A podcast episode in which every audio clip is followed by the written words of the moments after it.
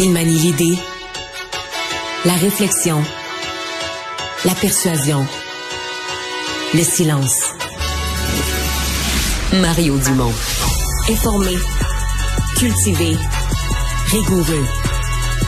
Il n'est jamais à court d'arguments. Mario Dumont. Pour savoir et comprendre. Bonjour tout le monde, bienvenue à Cube Radio. Bonne fin d'après-midi. Euh, journée de campagne électorale encore mouvementée pour euh, François Legault, entre autres.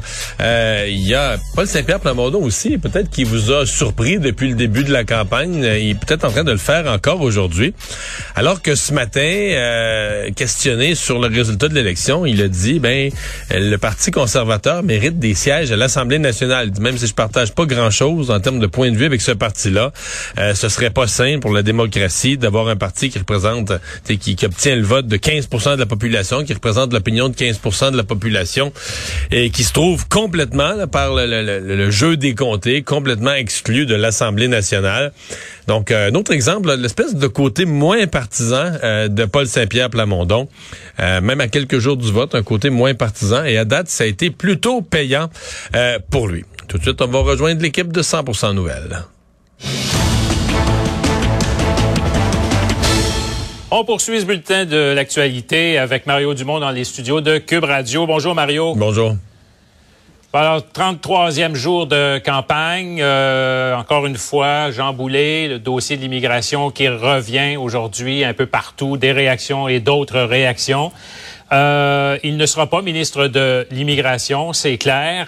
Est-ce qu'il doit être en mesure quand même, ou est-ce qu'il y a le potentiel? Est-ce qu'on veut quand même qu'il soit ministre d'autre chose? C'est la question qui se pose aujourd'hui. Ouais, mais le restons calme. Là, il est pas encore, l'élection est pas jouée. Il n'est pas encore réélu dans Trois-Rivières. Euh, je veux dire, euh, on, verra. C'est une décision qu'aura à prendre euh, François Legault. C'est sûr que les, déclarations vont entrer en règle, en, ligne de compte. Là, il va tenir ça dans, dans, tu sais, dans son, bilan, c'est quelque chose euh, dont euh, François Legault va devoir tenir compte parce que c'est une déclaration qui est tombée dans l'actualité un bien mauvais moment. En même temps, il a été quatre ans ministre sans mettre jamais le gouvernement dans l'embarras. Donc, M. Legault, je pense, va prendre tout ça en considération, mais il faudra voir aussi, bon, si François Legault est réélu, ben avec euh, combien de sièges? Est-ce qu'il y aura plus de sièges, des nouveaux visages, un caucus élargi, des nouvelles vedettes élues? C'est tout un ensemble, mais je pense pas François Legault était clair hier. Il, le garde comme candidat et je pense pas qu'il soit euh, exclu euh, à, vie comme un éventuel ministre. Oui, il a gardé euh, son, Pierre Fitzgibbon, par exemple, c'était un cas où la commissaire à l'éthique là, l'a souvent lui a tapé sur les doigts et tout ça. Et François Legault a gardé totale confiance en, son euh, ministre. Il est resté ministre, il est redevenu ministre. En fait, il y avait eu un, petit purgatoire, mais il est revenu. Euh, bon, c'est ça. Alors, qu'est-ce qu'on peut penser à ce moment-là? Parce que là, il est dans une situation où tous les sondages le disent, la CAQ va remporter les élections. Ce serait peut-être différent finalement si euh, c'était serré. Ouais, ouais, ouais. C'est probable qu'il effectivement qu'il remporte les élections, mais c'est possible aussi qu'il y ait euh, Monsieur Legault. Là, il va avoir peut-être un autre. S'il gagne les élections, s'il gagne de nouveaux sièges, il y a des nouveaux visages, il va avoir un nouveau jeu de cartes là. il va avoir un nouveau portrait. Donc, euh, est-ce que dans ça, il va encore, il y a encore un ministère pour Jean Boulet? L'avenir nous le, l'avenir nous le dira. c'est pas exclu, mais c'est quelqu'un il y a bien du monde à la CAQ qui sont pas contents de ça, qui sont pas contents de ça, là, qui sont pas contents de cette euh, cette euh, gaffe de, de, de, fin de campagne, une gaffe qui vient vraiment parce que c'est une fin de campagne euh, quand même difficile pour François Legault. Les deux débats, ça n'a pas été excellent. Bon, le deuxième est un peu plus à l'attaque. tu regardes même quand Jean-Marc Léger demande aux gens euh, qui fait la meilleure campagne? Ben, tu sais, ça sort pas trop fort pour M. Legault. Là. Ça sort à, je pense le dernier sondage, c'est 9% pensaient qu'il faisait la meilleure campagne. Il faut considérer que s'il est à, je sais pas, 37-38% d'appui, ça veut dire que il y a beaucoup de gens qui l'appuient. C'est pas qu'ils sont contre lui, ils l'appuient. Mais la question, est-ce qu'il fait la meilleure campagne? Ils disent non. Ah, ben, il y a eu les deux débats. Euh, la question du troisième lien, euh, ça a toujours été très difficile d'expliquer le bien fondé de tout ça. Il y a la question maintenant de l'immigration. Et là, la fonderie Horn, euh, François Legault était là-bas et il s'en est même pris un, un, animateur radio là-dessus. On le sent irritable, là, en fait. Ouais, on, on, sent irritable. Il y a plusieurs questions. D'abord, est-ce que c'était je sais pas qui organise son agenda, comment il s'est ramassé une station régionale de Radio-Canada. Est-ce que c'était l'entrevue à aller donner? Parce que le premier ministre donne quand même peu d'entrevues. Euh, là, se ramasse dans cette entrevue-là, qui devient plus un débat qu'une entrevue avec un animateur de Radio-Canada, qui lui, je le comprends bien, il veut se faire un nom. il y a le premier ministre avec lui, puis il veut se faire un nom. Mais François Legault qui se retrouve en engueulade avec un, avec un journaliste régional, tu sais, c'est pas pour cette raison-là que tu fais une, tournée des régions à quelques jours du vote. Euh, sur le fond, je suis pas sûr qu'il y ait beaucoup de monde qui vont changer d'idée. Moi, j'ai l'impression qu'à Rouen-Noranda, la plupart des gens, leur idée est déjà faite sur la fonderie Horn. T'es soit mm. pro pro-environnement, santé, hein, ou t'es pro-économie, puis ça divise le monde. Puis ceux qui sont pro-économie, ben ils disent, écoute, il faut trouver des solutions. Oui, il faut réduire les émanations, là, mais il faut pas fermer l'usine. Il faut trouver des solutions réalistes et applicables pour réduire les émanations sans fermer l'usine. D'ailleurs, la question de la fermeture d'usine, François Legault l'a évoqué ouvertement en disant si c'est ce, que veulent, si c'est ce que veulent les gens de Rouen-Noranda, euh, s'ils l'expriment d'une façon ou d'une autre démocratiquement, ben on va la fermer là. Mais, euh, la question qui se pose pour ceux qui sont euh, qui, qui, qui, sont contre dans ce dossier-là, c'est que dans un on, on, le sait que la fonderie Horn ne contamine pas Rouen-Noranda au complet, mais il y a quand même un quartier là à Notre-Dame on mhm. l'appelle le quartier, où là, il y a des familles, il y a des enfants, il y a des... C'est de ces gens-là qu'il est question. Exactement. Puis bon, euh, pour le reste, les médecins semblent pas s'entendre entre la santé publique du Québec. Certains médecins localement à Rouen-Noranda euh, semblent pas s'entendre.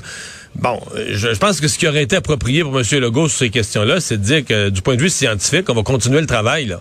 On va continuer à fouiller ça, la norme, euh, mettre les meilleurs médecins des universités à au service de d'aller décortiquer qu'est-ce qui serait qu'est-ce qui serait une norme acceptable, qu'est-ce qui est faisable technologiquement parce que la prétention du gouvernement, c'est par exemple ce que demande Québec solidaire, d'arriver, je pense, en un an à réduire la norme à 0,3.